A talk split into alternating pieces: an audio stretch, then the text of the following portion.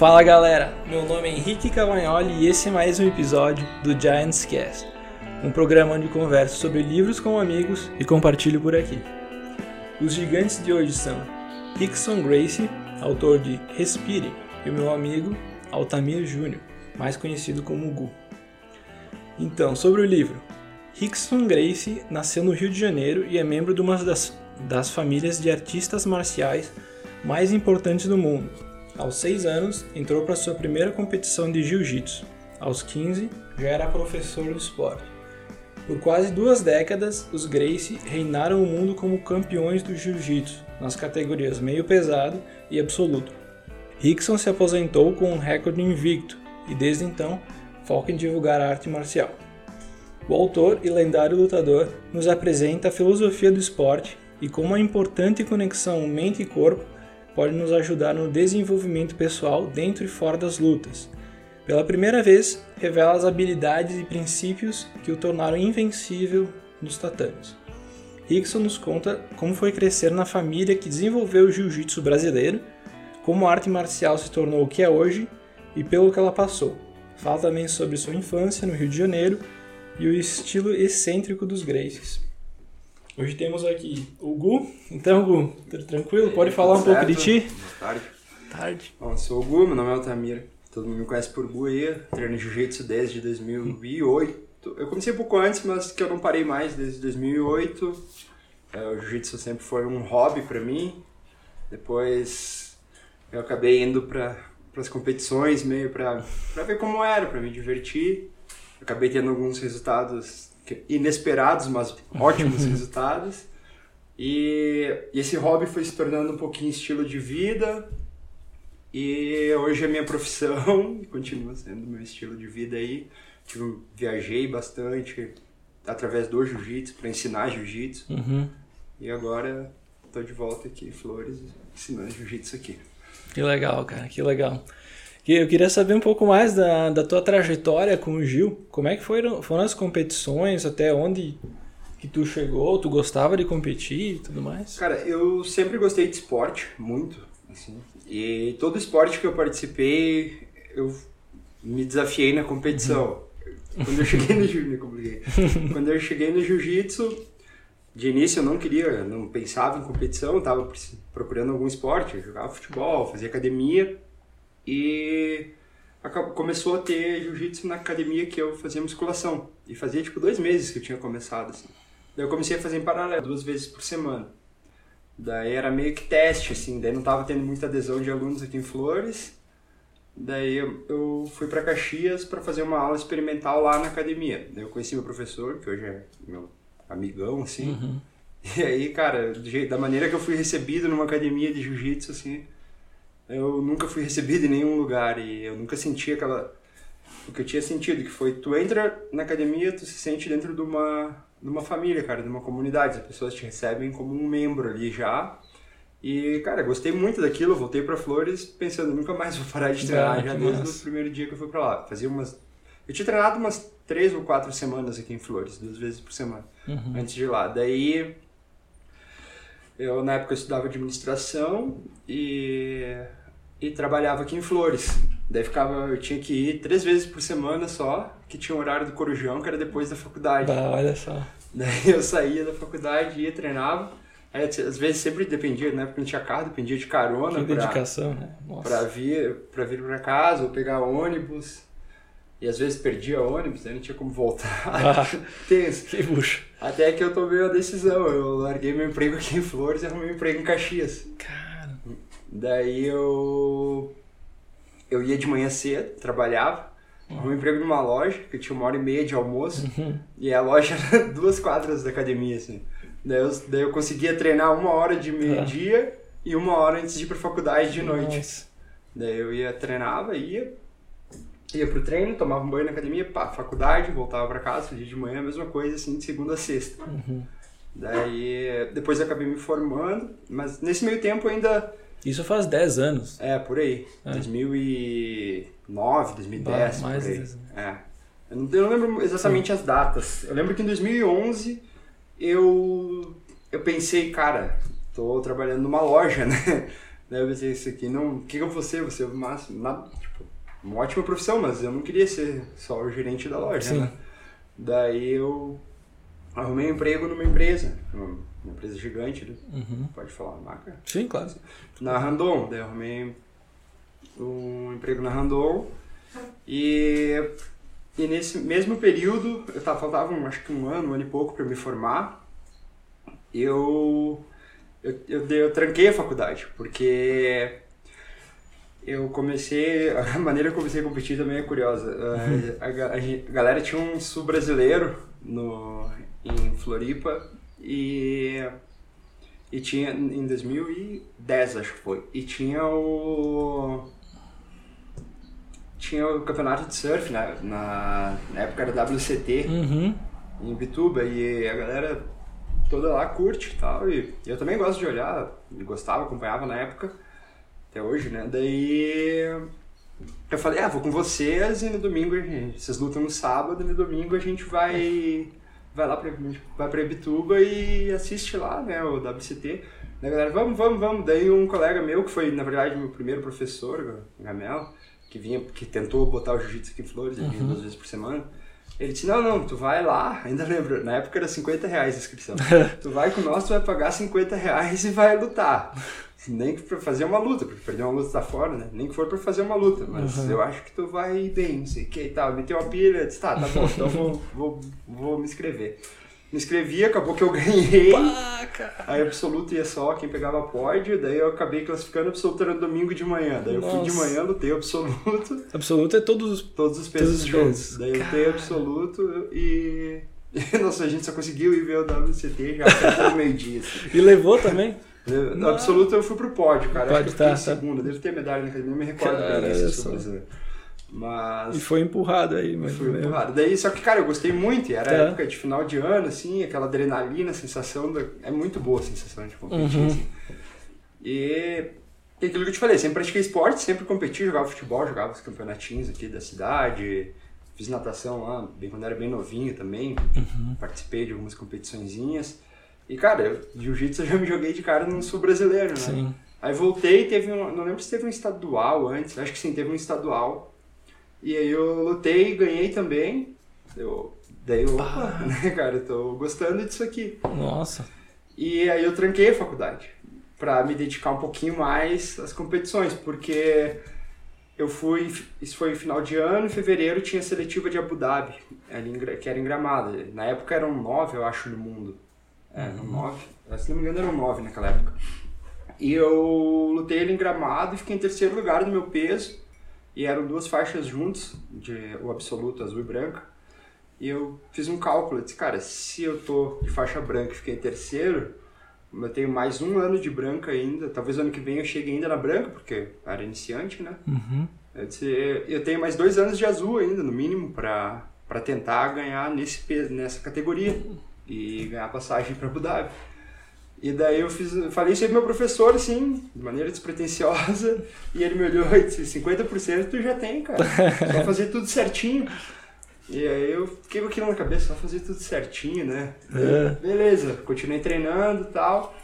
Daí eu, nos treinos, sempre ele falava, "Ah, tem que se dedicar, tem que não sei o quê. Daí comecei a lutar os estaduais, lutar uma copinha aqui, outro ali, campeonatinho que tinha eu ia, que eu podia, né? Porque na época não tinha, tinha patrocínio, não tinha nada. Sim, sempre sim. que dava, mas sempre que dava Sempre eu é investia bem um difícil, pouquinho e né? ia. E cara, deu bem certinho. Em 2011 eu ganhei o peso, em 2012 eu ganhei peso absoluto e fui pra Abu Dhabi. Que massa. E daí, nesse período aí, eu tranquei a faculdade. E aí foi quando eu fui pra Abu Dhabi que me deu o estalo. Disse, cara, tem que fazer algum... Já me deu mais do que eu imaginava, né? Pô, tá bom pra mim. Porque eu cheguei lá de faixa azul, eu ganhei de branco, mas era branco e azul. Só que daí, quando eu graduei, antes de ir pra lá, né? Eu, eu ganhei a, a seletiva em fevereiro e o campeonato era em abril. Daí eu falei, cara, essa galera que tá lutando comigo aqui tem 16, 17 anos lutando de adulto e eu aqui com 22, 23. Eu disse, cara, quando eu estiver na faixa preta eu vou estar com 30 anos, segurizado vai estar com 25, sabe? Eu pensei assim, não vai ser fácil segurar eles. Então, pra atleta, eu já meio que deixei assim, né? Daí pensei, vou voltar pra faculdade. E nesse tempo foi que eu tive, voltando, que eu falei lá, ah, não quero ser só o gerente da loja tal. Daí eu um emprego na Randon. Mas, cara, foi muito legal porque eu sei que o jiu-jitsu me ajudou muito nisso, porque a galera da Randon, tipo, percebi uma determinação assim, minha, em 11 meses eu entrei de estagiário, em 11 meses eu já tava, tipo, de num cargo legal de analista, bom assim, depois, um ano e pouco eu já tava num carguinho mais ou menos de gestão, assim, já era facilitador. E daí eu fiquei naquela, vai, agora, né, cara? E nesse, só que nesse um ano e meio, eu terminei a faculdade, né? Uhum. Daí terminei a faculdade começou a me sobrar um tempo. Eu tava pegando a faixa roxa, minha rotina era muito corrida. E eu comecei a dar aula aqui em Flores, duas vezes por semana para meus amigos, assim. Sim. Meio um espaço numa academia aí. E dava aula duas vezes por semana. Depois que comecei a dar três. Eu sempre eu dava aula depois das oito, que eu treinava segunda a sexta, Nossa, das seis às oito. Né? Vinha pra Flores e dava aula. E, cara, isso aí começou a virar uma chave, assim, em mim. Comecei a me estressar demais no trabalho e dando aula, e a galera gostava e tal. Aí eu tava de faixa roxa, na faixa azul praticamente não competi, né? Só depois que eu voltei de Abu Dhabi, dei uma segurada pra dar uma acelerada na, na, na faculdade. Aí eu voltei a competir de faixa roxa. E, cara, comecei a ter uns resultados bons também, assim, sempre me cuidando. E, cara, isso foi muito legal, porque eu vi que, assim, eu tive aquela virada lá em Abu Dhabi. Lá assim, eu pensei isso, sabe, cara? Tipo, pô, ó, tô lutando com os caras muito mais novo e talvez eu não vou. Não vai dar pra ser atleta, né? Já realizei meu sonho, vim pra cá e tal, ganhei um prêmio legal. Eu tinha um uma premiação em dinheiro. E. Só que, cara, daí isso aí me fez um. virar uma. me fez prestar atenção numa coisa, que o sonho, tipo. O sonho é o ponto de partida e o processo, né, cara? Não é o final, porque senão o cara vai ser campeão mundial e acabou, né? É, né? Vai largar. Eu acho que o sonho é só o ponto de partida, assim. E daí eu comecei a, a ver, tentar buscar outros meios, sabe? Tipo, Sim. como ficar mais dentro do jiu-jitsu, sem precisar ser um atleta profissional. Porque até então, na minha cabeça, a minha carreira era dentro da empresa, né? E, mas, cara, eu vou- daí, mas fui competindo, competindo, conversando com pessoas, conhecendo pessoas e sempre lendo bastante, assim, biografia de atletas também, gosto de ler bastante história dos caras. E, cara, acabou que eu peguei a faixa marrom e eu me inscrevi num outro campeonato que era grandinho, o Abu Dhabi Grand Slam no Rio. E eu fui lá e ganhei esse Grand Slam. Caraca. E eu co- encontrei uma galera, assim, gurizada, que eu dava lá em Abu Dhabi, já tava tudo adulto, de faixa preta já. E a galera, eu troquei ideia com eles, assim, eles, porra, Gabriel, não tempo, não te via, não sei o que e tal. Alguns me reconheceram de cara, outros não me reconheceram, depois começaram a trocar ideia. Ah, lembrei de ti, não sei o que, o que tá fazendo, tá por onde? Ah, tô aí, não sei o que. Pô, cara, tá bom de jiu-jitsu, não sei o que, blá, blá, blá, largou. Disse, não, trabalho, falava minha, minha vida pros caras, né, formado e tal. E os caras, não, meu, tu tem que sair do Brasil, tu tem que sair do Brasil, tu tem que sair do Brasil. Cara, lá fora os caras valorizam, não sei o que, vai dar um rolê, vai viver o jiu-jitsu um pouco, sabe? E, cara, eu já tava pensando, já tinha, toda vez passava essa, essa Uhum. ideiazinha na minha cabeça, sabe? Ah, seria legal. Aquilo que eu te falei, sonho é o ponto de partida, né? Uhum. Tive lá aquele sonho de ser um atleta. Depois eu virei, tipo, que o meu sonho seria viver o jiu-jitsu um pouco. E, e eu sempre tinha aquilo, ah, seria muito legal sair. Tipo, eu tava, dava aula aqui já, né? Pô, sair, dar aula de jiu-jitsu, olha a vida dos caras. Porque tem muito cara que não foi um atleta profissional e que vive fora dando aula de jiu-jitsu. Uhum. Tem muito mais do que os que foram profissionais, né? E eu sempre pensava nisso, assim, como uma possibilidade, sabe? Mas uma possibilidade muito distante. E daquele, depois do Grande Slam lá, eu voltei do Rio com isso na cabeça, assim. E eu cheguei na empresa, no primeiro estresse que deu, eu conversei com o diretor e disse, cara, tá, eu não sei se é isso que eu quero tal. Daí eles me enrolaram, me enrolaram, pediram pra ficar, porque eu fazia todo o inventário da empresa e tal, daí era perto de final de ano também, Sim. Slam foi em novembro. Daí eu acabei ficando, ficando, enfim, em julho do, do ano seguinte eu consegui sair. Daí eu saí, fui pra. e já saí decidido, saí do Brasil. Assim. Em uns dois, três meses que eu saí, eu comprei um cursinho de inglês Uhum. na Irlanda. Mas antes eu fui pra Espanha, que tem uma filial da academia lá, que eu já tinha os contatos. Fui pra lá, daí de lá fiquei uns 10 dias lá só, era pra ficar um mês. Fui na academia e tal, conheci uma. As pessoas viram meu jiu-jitsu, minha maneira de ensinar. E o jiu-jitsu brasileiro é muito valorizado lá fora, né? Muito, cara. Muito, assim, tipo... Jiu-jitsu ele abre muita porta, cara. É uma, como tu falou, uma comunidade. Uhum.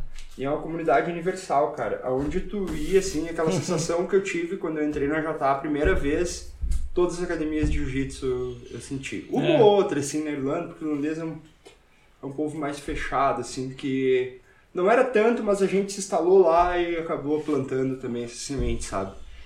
Tipo, cara, todo lugar que eu fui, eu- teve uma, tem uma história curiosa, tá? Metendo Claro, na claro. outra, assim, a gente tem que Claro. seguir uma não, linha não, do não tempo, tem, não, tem. precisa, Vamos né? ver no que acontece, É, não tem foi jeito. que, cara, teve uma história curiosa na Turquia. ó. Ah. Em 2019 eu resolvi vir pro Brasil e eu resolvi vir pro Brasil de férias, assim, e eu, eu comecei a olhar as passagens e tinha uma promoção, a Turkish estava começando a fazer os voos Dublin, Dublin São Paulo. E aí tinha uma promoção que tu ficava dois dias em Istambul e eles te davam hotel. Eu disse, Hum. cara, eu vou, né? Vai Isso aqui é pra mesmo, mim, né? Ficar Bora, viajando vamos vou dar uma volta em Istambul. Aí, cara, vi, vim, cheguei em Istambul, as tomadas, as tomadas da, da Irlanda é igual às do Reino Unido, de três pontas. Uhum. E não entrava, não achava tomada. Aí pesquisei, pesquisei, achei um T, que entrava a minha tomada. Só que o T não entrava, tipo, em qualquer tomada, ela era mais grossinha, Ah, sabe? meu. A, Sim, a flecha ali. né? Daí, tipo, cara, enfim, meu celular descarregou, eu tava, o powerbank descarregou, eu tava andando a pé em Istambul e tal. E, cara, não, eu tava, eu não tava bem no centro de Istambul, eu tava meio num subúrbio, assim, Bah. sabe? É uma região bem bonita, assim, mas não era região turística. e, cara, eu não tinha, eu não sabia voltar pro hotel, não, quase ninguém falava inglês Pois ali é, né, naquela cara? região ali. No centro todo mundo fala, mas ali onde eu tava ninguém falava inglês. Aí achei um taxista, cara, e, e o cara meio que arranhava o inglês, ele ficou, guy, guy, I can't understand, com sotacão assim, árabe, understand. Bah, ah, daí o que, que eu vou falar pra esse cara, né, cara? Daí eu disse pra ele, me veio na cabeça um estalo assim, Brazilian Jiu-Jitsu, Jim, Academy, eu comecei a falar tudo na língua que eu conhecia, assim. O cara, Brazilian Jiu-Jitsu, Jiu-Jitsu, e fez um gesto de luta, assim, ó, é, é, oh, Jiu-Jitsu, me levou numa academiazinha, assim, pertinho, Uhum. bem pertinho de onde eu tava, era uma academia de musculação normal, em cima tinha uma plaquinha, assim, Brazilian Jiu-Jitsu no vidro, tinha uma salinha lá com tatamezinho. Eu cheguei lá, na hora não tinha Jiu-Jitsu, e aí eu fiquei esperando até a hora do treino, assim, por sorte tinha treino naquele dia. Daí chegou o cara lá pra dar aula. Eu não me lembro a naciona- nacionalidade do cara, mas ele não era turco. E, enfim, troquei uma ideia com o cara, falava inglês e tal. E, cara, disse, pá, posso dar um treino com vocês aí? Daí o cara, sim, né? Cara, dei um treino com os caras. Os caras me, me acolheram, me ajudaram Cara, a carregar o celular e tal. Eu tinha que voltar pro aeroporto, tipo, eu tinha que voltar pro hotel. Pro dia seguinte, a van vinha buscar o transporte da Turkish lá, vinha buscar no aeroporto meio-dia. Só que meu voo era 6 horas da tarde. Cara, voltei pro hotel só pegar minhas coisas, cara, me levaram pro aeroporto duas horas antes do voo. Tudo certo. Uma, uma energia, assim, uma amizade sem igual, cara. Muito Cara, legal que aventura, assim. fantástico, né? Isso Tipo, esse foi uma, né? Todo, mas todos os países que eu visitei, assim, eu fui em academias de jiu-jitsu e, cara, sempre super bem recebido. Pelo- Só de dizer, brasileiro, sou, sou brasileiro, faço jiu-jitsu, os caras, ah, todo mundo quer beber da fonte, sabe? todo mundo quer o, que, que privilégio, É. né? Pô, ter um professor brasileiro de jiu-jitsu. brasileiro e né? os caras, tipo. E não é só interesse, sabe? Tipo, os caras, eles sentem que se eles virem pro Brasil, eles vão ser recebidos da mesma forma. E muitos vêm, cara. Muitos vêm, É. assim. Ah, que legal, cara. E sabe que eu sinto isso também das artes marciais, principalmente do, do jiu-jitsu, com quem eu converso, fala que a comunidade jiu-jitsu é, é muito família. Eles se, É, exatamente. se ajudam muito, se, são bem unidos. Muito legal. legal. mesmo, cara. É, cara, tipo, isso são uma coisa que a gente fala que é os valores do jiu-jitsu, né? Uhum. Tipo, outra coisa que me chamou muita atenção também quando eu cheguei na academia a primeira vez, tinha uma placa lá, honra, respeito, moral, lealdade, sabe? Tipo, e cara, é uns valores fundamentais assim, e todo mundo que entrar no, no meu tatame para treinar, eu vou dizer para os meus alunos que a gente que essa pessoa, a gente vai tratar ele como a gente se trata, com honra, respeito, moral e lealdade. No momento que tu entrou na academia, é um de nós, entendeu? Sim, claro. E antes também, mas tipo, ali dentro não tem diferenciação, sabe? Tipo, Tipo, tá todo mundo padronizado, todo mundo de kimono, tu tem o juiz, tu tem o médico, tu tem o pintor, tu tem o Uhum. agricultor, tu tem o mecânico. Todo mundo lá é igual. É, e vai muito além, né, cara? Tipo, o jiu-jitsu, ele é uma... Ele é, ele é uma luta, cara. Ele, ele, tu aprende a lutar, mas as principais essências do jiu-jitsu é tu aprender a ter paciência. É, é respirar, pensar sob pressão. É um jogo de xadrez, tu tá o tempo inteiro em xeque, tentando evitar o checkmate, tentando colocar o teu oponente em xeque. Entendeu? E tipo, é diferenciar a, a, a paciência da passividade, né? Porque tu tem, que- tu tem que ter paciência, mas tu Uhum. não pode ser passivo ali, não reagir, entendeu? Sim, tem que esperar a tem- e hora tu- certa. É, né? tu tem que reagir no tempo certo. Eu não sei o que tu vai fazer, mas eu tô preparado, É, entendeu? Tipo, legal. pra receber e pra me proteger. Essa é uma das coisas interessantes que, que o Rick, eh, Rickson falou no, falou no livro. Muito legal mesmo. Eu vejo que vários amigos que começaram artes marciais de- desde cedo são todos bem disciplinados, assim, cara. Tem um equilíbrio na vida muito legal. Eu acho que, cara, eu nunca fiz jiu-jitsu. Tenho interesse em fazer, assim que eu conseguir, vou. Cara, vou estar lá no tatame dando uma surra na galera. Tu vai Mas eu fiz dois anos de capoeira, gostei muito, cara. Também era uma comunidade legal. Eu fiz mais pelo movimento do que pela, pela luta. Porque eu go- gosto bastante do, do movimento. Mobilidade, elasticidade, Achei, sincronia, achei bem né? legal. Legal. Mas é bem interessante. O pessoal que, que pratica é um pessoal bem gente boa, acolhem, né?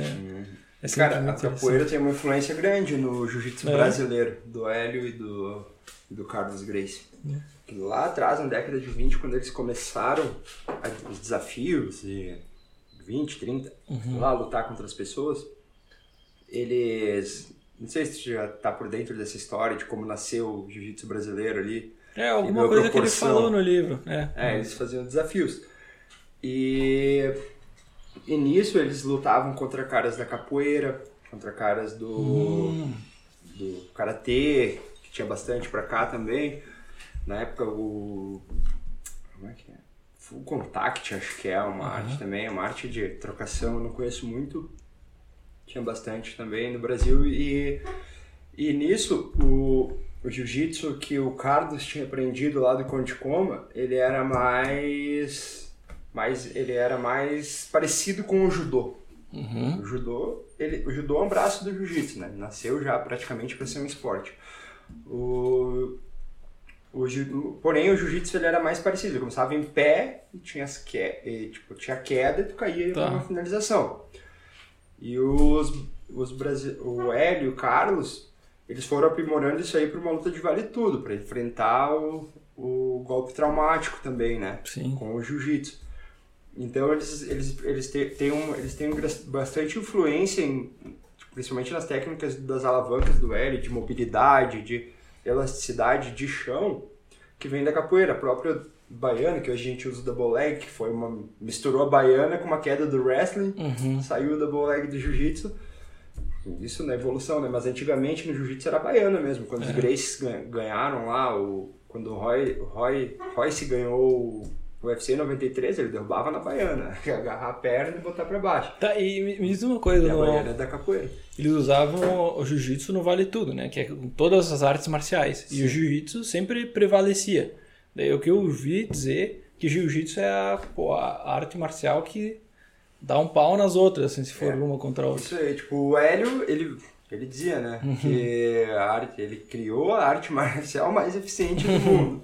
Ele dizia, era duas frases dele. Minha arte marcial é a mais eficiente do mundo, ninguém pode vencer a minha arte. E tinha outra frase que era engraçada que ele falava, eu criei uma arte para um galinha morta ter chance de É. vencer um homem bruto. Cara, assim, falando em galinha morta, né? Hélio é o pai do Rickson, É o né? pai do Rickson. Ele conta, o Rickson conta no livro que o Hélio era, que ele tinha algum problema de muscular, ele não conseguia lutar, ele era meio fraquinho, né? Ele era muito franzino. Uhum. E aí, cara, ele desenvolveu a técnica das alavancas. Ele aprimorou, Pois na é. verdade, a técnica das alavancas e trouxe lá pro chão. Ah, até voltando ali, eu falei que o jiu-jitsu era mais parecido com o judô, né? Começava em pé, dá queda. No judô, tu, cara, se um judoca te derrubar, tu não souber cair, tu vai cair já meio, meio desconfortável ali, meio Uhum. ruim. E o, o o que, ele desenvolveu, cara? Ele desenvolveu a guarda, desenvolveu a técnica de alavanca com o peito, É isso aí, mais né? ali pra, pra, tirar, pra sair de baixo ao invés de empurrar o cara de cima. Pois é, uma coisa que, eu que ele contou que eu achei muito interessante, que tinha algum tipo de alavanca que se fazia com o braço. Tu travava o cara com o braço e apertava. E daí ele, que era fraquinho, ao invés de travar com o braço, ele empurrava o peito. O peito. E daí conseguia uma alavanca, uma força muito maior. Estrangulamento, a gente. Achei muito é, interessante isso, cara. Ah, eu até hoje no meio eu tava passando isso aí pra galera, tipo, Uhum. tu estrangular na força, tu estrangula. Mas tu vai ter que. Tu te, se o cara tiver o pescoço duro, ou se tu não encaixar bem, o cara vai respeitar, tiver um fiozinho de ar passando, a tua, a, a tua resistência vai, não vai aguentar Hum, muito. entendi. Tu vai perder a tua pegada antes do cara perder a consciência. Uhum. Então, com a alavanca, com a técnica, com, o- com o movimento, tu não tá fazendo força, tu aguenta por muito mais tempo. Até o Rickson fala bastante no livro que ele se preparava para uma luta sem round, né? Que ele tinha que sobreviver ao cara e quando o cara desse uma brecha, ele ia finalizar. É. Diferente do peso, do- da força, do- O cara é muito estrategista, né? da arte que o cara praticava. É. Era muito por ali. Uhum. Uma outra que me lembrou do, do Hélio, que era muito interessante, que quando ele estava incentivando o Rickson a partir nos campeonatos, é, pô, tu tem, sempre tem um instinto de competição, né? Que tu quer ganhar, mas também tu não quer desapontar. No caso dele, o pai, né? O pai dele falou, ah, se tu ganhar, eu te dou um presente, mas se tu perder, eu te dou dois. Isso aí me marca porque eu achei legal o incentivo, porque quer dizer... Ah, tu pode ganhar, vai ser legal, mas se tu perder, tudo bem, né, cara? Até É uma- uma das citações do livro que, Hum. que me chamou muita atenção ali é aquela, perder não é o mesmo que ser derrotado, né? Uhum. É, ele É, fala E bastante. é isso aí que ele que passa. No jiu-jitsu a gente costuma ter uma frase clichê que a gente usa, Uhum. mas e que explica muito isso. Tipo, cara, hum, existe. Num, tu vai pra uma competição de jiu-jitsu, tu vai se pôr. a- não, não ir pra uma competição, tu vai treinar jiu-jitsu. Todo, todo treino tem um rola, tem um sparring que seria no outro marcial. Uhum. Todo treino tu vai se desafiar, todo treino tu vai tentar aplicar o que tu aprendeu, entendeu? E cara, tu vai errar, tu vai bater mão Uhum. e tu vai voltar e vai fazer de novo, entendeu? O a, a, a- ali automaticamente ali tu tá trabalhando uma resiliência Aham. e a gente sempre diz, ou tu ganha ou tu aprende.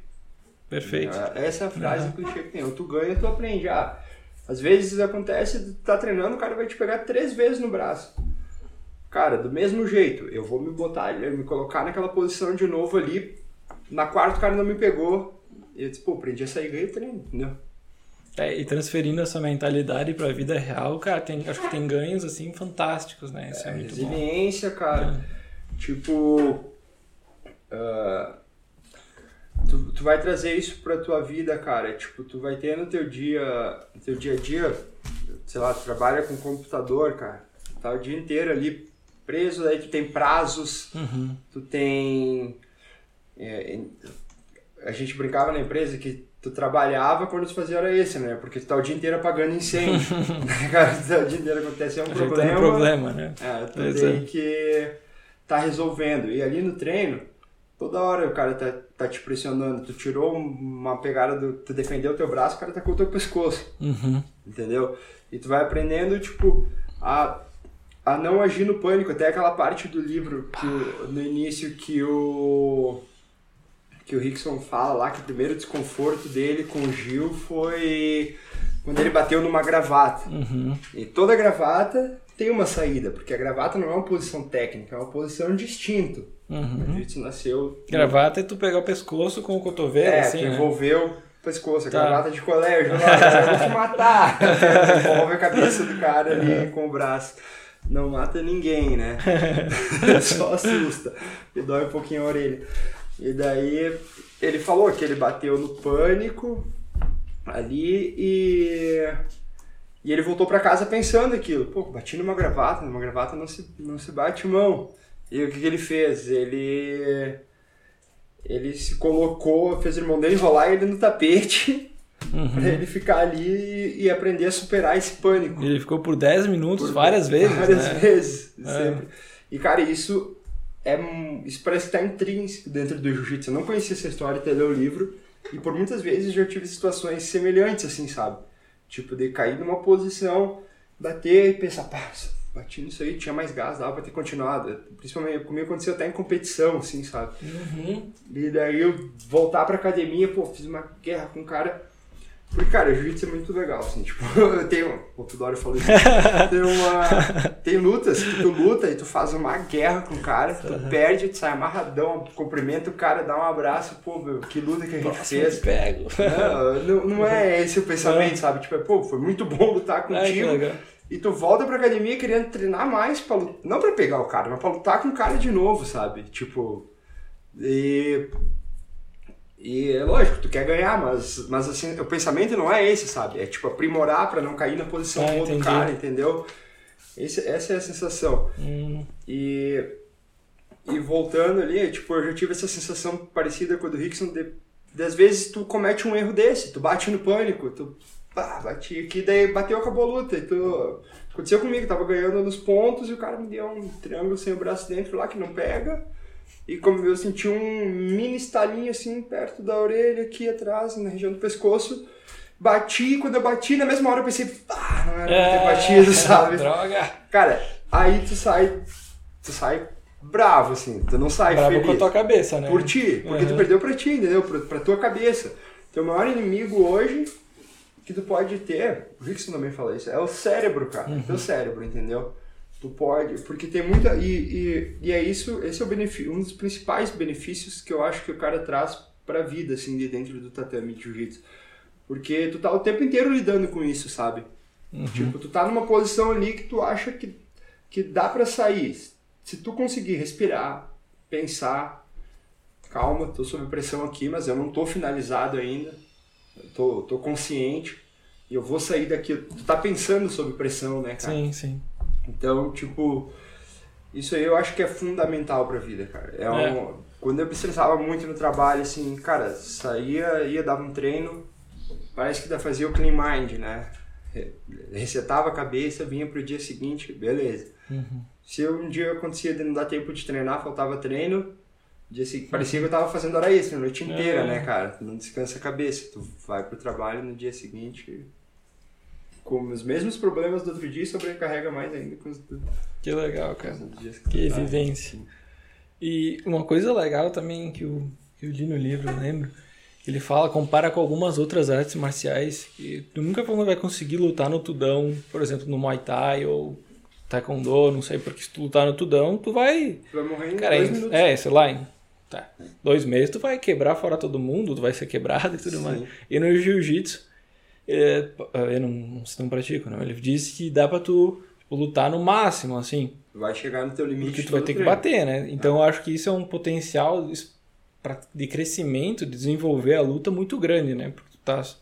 Pode ir, né? É, tipo, uma premissa assim, uma coisa que a gente desenvolve é eu vou fazer o meu melhor todo dia. O Uhum. melhor, eu vou dar sempre o melhor que eu tenho. Tem dias que tu vai estar mais cansado, não vai conseguir ter a mesma performance do dia anterior, mas tu vai dar o teu melhor. né? E tu vai sair com a sensação de que tu fez o que era possível, sabe? Sim. E, cara, e isso acaba. A gente acaba também transferindo pro, pra vida, cara. Tipo, tu não vai carregar, ah, tô cansado, tô com dor, tô. Hoje tô estressado, não vou fazer o meu trabalho.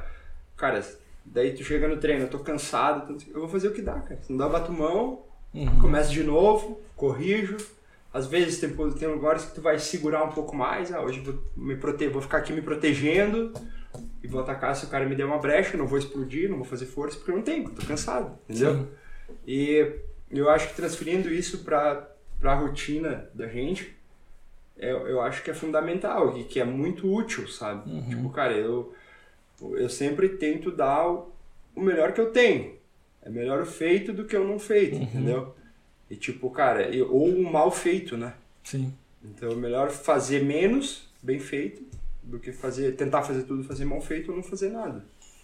Claro. E, e isso o treino de jiu-jitsu te proporciona, cara. Tu vai ir lá, tem dias que tu vai chegar cansado, tu vai, ah, hoje eu vou fazer posição. Tu vai ficar repetindo posição, repetindo posição, repetindo posição, porque tem uma dor e tu não consegue treinar.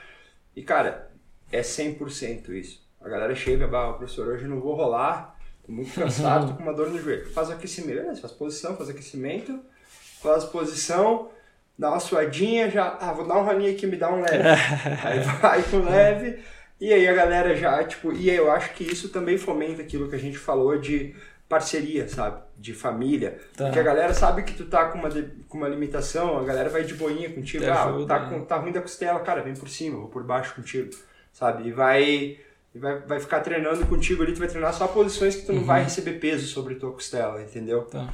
E, e mesmo assim tu vai conseguir dar um rola, vai conseguir desenvolver um treino e, e, e, se- e, tipo, da mesma forma se tu tá 100%, cara. Tu vai chegar e tu vai dar tudo que tu tem ali no treino. Sempre. E no dia seguinte tu vai estar tranquilo e vai conseguir treinar de novo. Porque se tu acelerar, o teu colega vai acelerar. E aí, sentiu, bateu. Sim. Bateu. Bateu, bateu, o cara largou, cumprimento e começa de novo. Claro. No dia seguinte tá ali pra treinar de novo inteiro. Que é a- essa relação que o Rickson fez com as outras artes, né? Tu vai treinar Muay Thai, tu acelera, dá um soco forte, o cara te dá um soco mais forte. Uhum. Dá um soco mais forte, o cara dá um soco mais forte, até que um dá um soco no outro e salta um dente, né? Aí não tem o que fazer, É, não, é, não tem foi- o- foi os três saco, tapinhas, cara? né? É, não tem os tapinhas. Foi pro saco. Ah, muito legal, cara. Muito legal mesmo. Quer mais uma água? tio? Aceito mais um golinho. E como é que tá com, a- com as crianças? Às vezes eu passo lá na, na tua academia, vejo uma criançada, cara. Uma criançada. Cara, eh, as crianças. É, eu- eu não consegui achar uma palavra pra descrever ainda, mas é uma coisa fenomenal, cara. Tipo, eu já tinha trabalhado com crianças na Europa, mas não era turmas tão grande como a minha, que eu tenho, principalmente dos babies. E, cara, a criança, tu vê uma transformação diária, assim, sabe? Tipo, todo mundo, na real. Se tu treinar jiu-jitsu, eu te garanto que no teu... Tu vai treinar três vezes por semana, no terceiro treino da segunda semana tu vai chegar em mim e vai dizer, ó, perdi um quilo, ou tu vai chegar, bah, cara, eu tô me sentindo tri bem, Uhum. bah, cara, o meu trabalho tá rendendo melhor. Cara, o que tu for, porque tu, pô, as pessoas aparecem na academia de jiu-jitsu por inúmeras razões, né? E cada um com seu objetivo tem uma maneira de treinar. A gente sempre tenta entender o aluno, né? Não adianta a gente saber um monte de técnica. Pra ser, o Rickson fala isso até no livro. Pra ser um professor, tem que entender a necessidade do teu aluno e trabalhar nele aquilo e também ah, as aptidões e, de- e deficiências, né? E, cara, e, o- e a criança é demais, assim. Tem criança que chega ali amanhã, ah, meu filho é muito sedentário e nunca conseguiu fazer nada. A maioria. Tipo, ah, tentei botar no esporte, tentei botar na, na dança, na música, não sei o quê, na pintura, sei lá. E, a, e, a, e todos, e, tipo, a maioria dos que ficaram foram os que se encontraram no jiu-jitsu, assim. E é, e é um desafio, né, cara? Porque a criança, dos 3, 4 anos ali, que começa a trabalhar com 4 anos, até os 5, ele tá naquela fase que ele tá misturando realidade com fantasia, tá aprendendo a distinguir. Dos 5 para 6 ele começa a aprender a distinguir Uhum. a diferença. Então a gente tem que preparar uma aula lúdica, né? Que tu consiga trabalhar, Tá. não afastar muito a criança.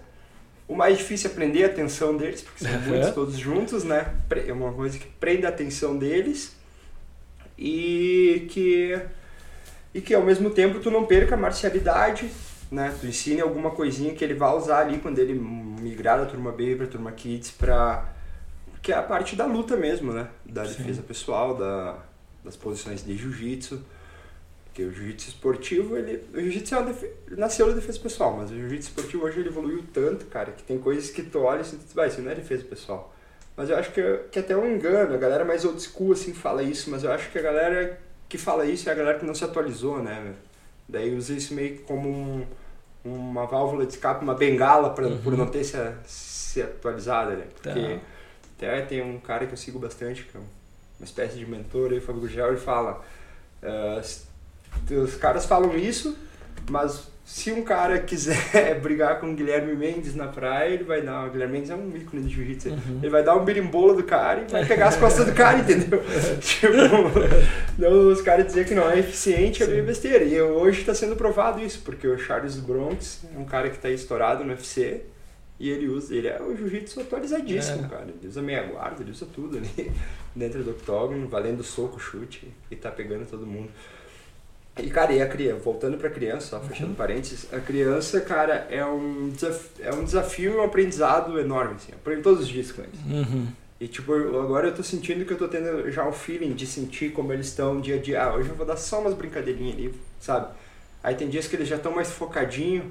Mestre, mestre, mestre, o que a gente vai aprender hoje? Não sei o que e tal. Daí, cara, daí eu já dou uma aula mais técnica Aham. e eles estão respondendo. Ah, interessante. Tinha criança que chegou ali que, cara, não, não conseguia parar quieto. Largava dentro da tatame e ele ficava correndo em círculo. Sabe? tipo, e hoje já tá eh, treinando. Tem criança que chegou ali que era um pouquinho obesa, já emagreceu. Tem criança que chegou ali que não respeitava ninguém, hoje aprendeu a respeitar. Sabe? Ah, Principalmente isso, é o que a gente mais nota, assim, é a mudança. Eles, esses que tinham problemas de comportamento, de disciplina, eles, te, eles chegam pra mim no fim do treino. Mestre, eu se comportei hoje? Cara, são uns 4, 5. Que figura. Todo treino eles chegam e falam assim. Uma criança é falo, demais. né? Vou fazer a formação, eles me olham antes da formação. Eu se comportei hoje? eu acho legal a concordância deles. Aham. Daí os outros que não se, não, não se comportam muito bem já. E eu? E eu? Ah. Sabe? Os pais ficam fora, assim, olhando. Ah, quem viu meu filho e quem vê, sabe? Que trica. E, e outra coisa legal também das crianças, cara, a criança tem dificuldade de relacionamento. Sabe? Aquelas crianças mais introvertidas, Uhum. que tem algum probleminha de atenção, alguma limitaçãozinha de intera interagir, né? Que acontece bastante, principalmente, cara, criança com, que tá com 4, 5 anos hoje entrou na pandemia com 2 anos, né? Ah, é verdade, né? Teve um Então, cara, difícil eles não viram gente praticamente, Sim, além dos Tá pais. socializando. É, né? os que têm irmãos, ok. Tinha os irmãos ali, mas os que não tinham irmãos. Cara, por obrigatoriamente, no mínimo, uns 7, 8 meses da vida eles ficaram sem. Quanto por cento representa isso em- na idade Nossa. deles, né? Ah. Da vida deles. E os que realmente, os pais, foram conscientes, respeitaram a pandemia, cara, imagina um ano e meio, dois anos sem ver um primo, sem ver um amigo, sem ver gente.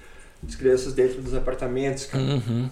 Na nossa época, eu imagino tu também, por tu ter a colônia aqui, Uhum. tua chácara, teu espaço, a gente tinha o pátio de casa, a gente É. tinha uma árvore para subir, a gente desenvolvia um monte de habilidades que, que, tipo, insti- instintiva, né? Sim, tu vai E socializando com os teus amigos, tu vai entendendo amigos, os. e, cara, tanto É. na parte psico, psicomotora também, de coordenação motora, Uhum. cara, tu se conhecer o teu corpo, tu subir numa árvore, tu subir num muro, tu, tu dar um pulo, tu brincar de rolar na grama, sabe? Uhum. tu correr num terreno acidentado, isso tudo te dá uma noção. Claro. E aí tu pensa a criança que ficou quase metade da vida dentro de um apartamento assistindo uma tela. Uhum. Nossa. A criança dois passos tropeça correndo, entendeu? Tipo, verdade. Sim, sim. Peguei alunos, não só na turma Baby, na turma Kids mesmo, com 10, 11 anos, dava dois, três passos, a gente faz uma passadinha lateral, tropeçava uma perna na outra e caía. Uhum. E, e só que o bom da criança, cara, é que ele desenvolve muito rápido. Muito rápido, assim, ele absorve muito rápido, é uma esponja, cara. E, e cara, isso aí pra mim é um aprendizado diário, assim, me fez buscar uma linha de aprendizagem que eu não. que eu nunca tinha explorado tanto, da pedagogia ali, sabe? Sim. ler alguns livros a respeito. E, e, cara, tá sendo assim bem, bem motivador. e,